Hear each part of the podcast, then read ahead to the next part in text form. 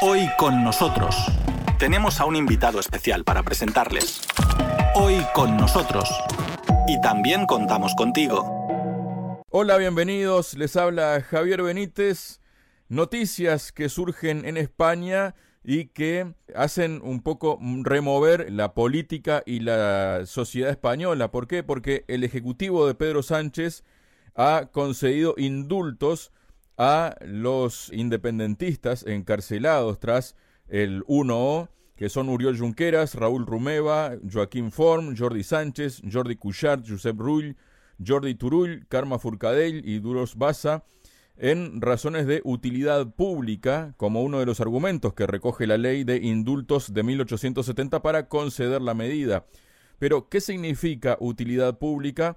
La argumentación que se ha expuesto desde la Moncloa es la necesidad de restablecer la convivencia y la concordia en el seno de la sociedad catalana y en el conjunto de la sociedad española.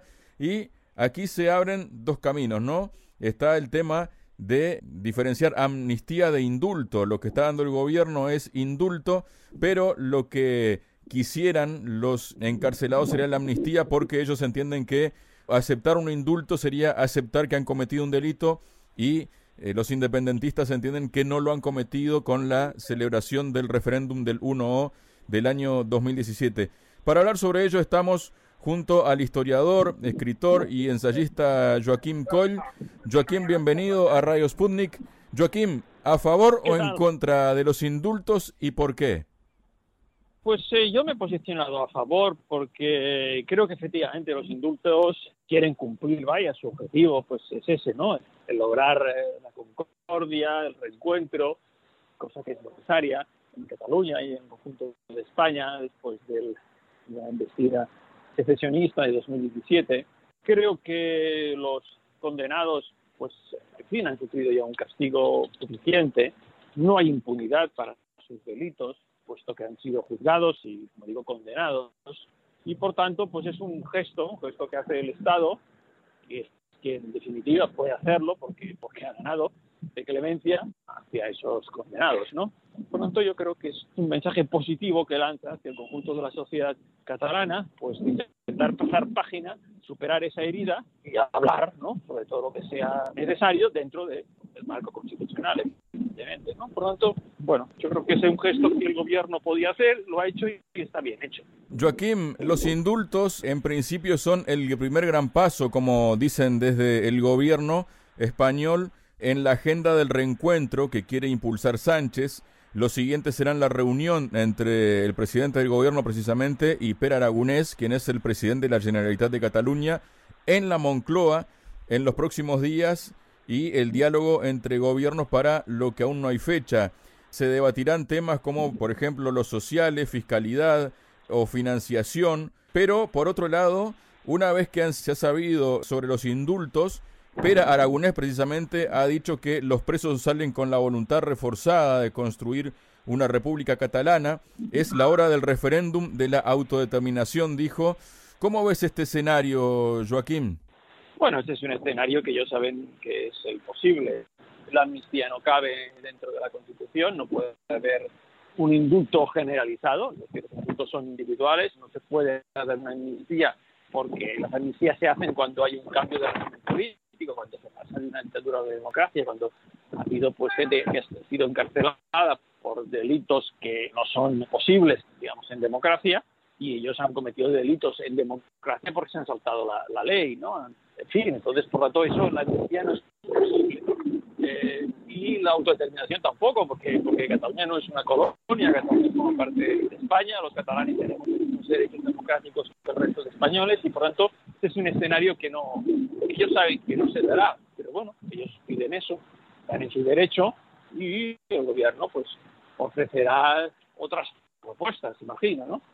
Entonces, en ese punto es verdad que es irresoluble la cuestión. ¿eh? Eso eh, hemos de tenerlo claro. En la medida que ellos piden una cosa que no cabe dentro de la Constitución y que además que no quiere la mayoría del, pueblo español y que tampoco quiere, yo creo, la mayoría de los catalanes, aunque es verdad que hay una digamos, de una enorme división, pues eh, bueno, la cuestión es, como digo, un empate constante, ¿no? Pero bueno, los problemas de la vida hay que conllevarlos, ¿no? Tampoco podemos hacerlo mala sangre, ¿no? Y hay que intentar que todo se desarrolle en el marco del diálogo y del respeto a la convivencia. Joaquín, por otro lado, ya han anunciado, por ejemplo, el PP, Vox y Ciudadanos que presentarán un recurso al tribunal contra estos indultos por el procés, ¿no? Pero por otro lado también se habla desde Vox que, por ejemplo, ha hablado Macarena Aulona, que ha animado al PP a presentar una moción de censura contra el gobierno, dejando la puerta abierta a que si no lo hace Vox, podría presentar otra como ya lo hizo en el otoño pasado. ¿Qué escenario se abre aquí, Joaquín? Yo creo que ese escenario tiene muy poco recorrido, sinceramente lo creo, no soy jurista, pero por lo que he leído, ni el PP ni Vox están legitimados para recurrir. Es verdad que Vox participó en el juicio del procés en el Tribunal Supremo como acusación particular, pero bueno, ellos no están perjudicados. ¿no? Entonces, bueno, yo creo que ese recurso yo creo que no tiene recorrido porque los indultos están también justificados.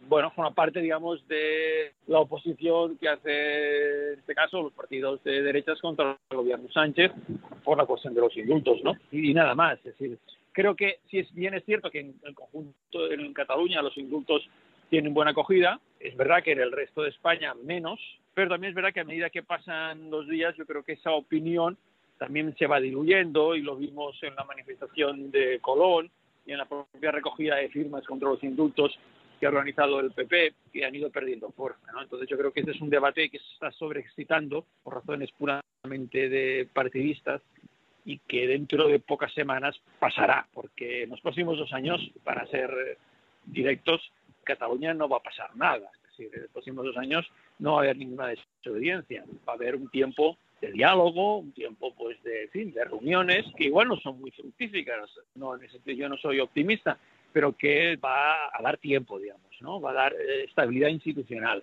Y los problemas de la política española, evidentemente, son otros. ¿eh? Son los problemas económicos tras la pandemia, son las reformas estructurales comprometidas con Bruselas, en fin, son los fondos de recuperación. Esos son los problemas reales ¿no? de España. ¿no? Entonces, este es un debate que ahora se ha sobrecalentado, pero que yo creo que rápidamente va a desaparecer. Muchísimas gracias, Joaquín. Estupendamente. Pues un abrazo. Hoy con nosotros, en Radio Sputnik desde Moscú.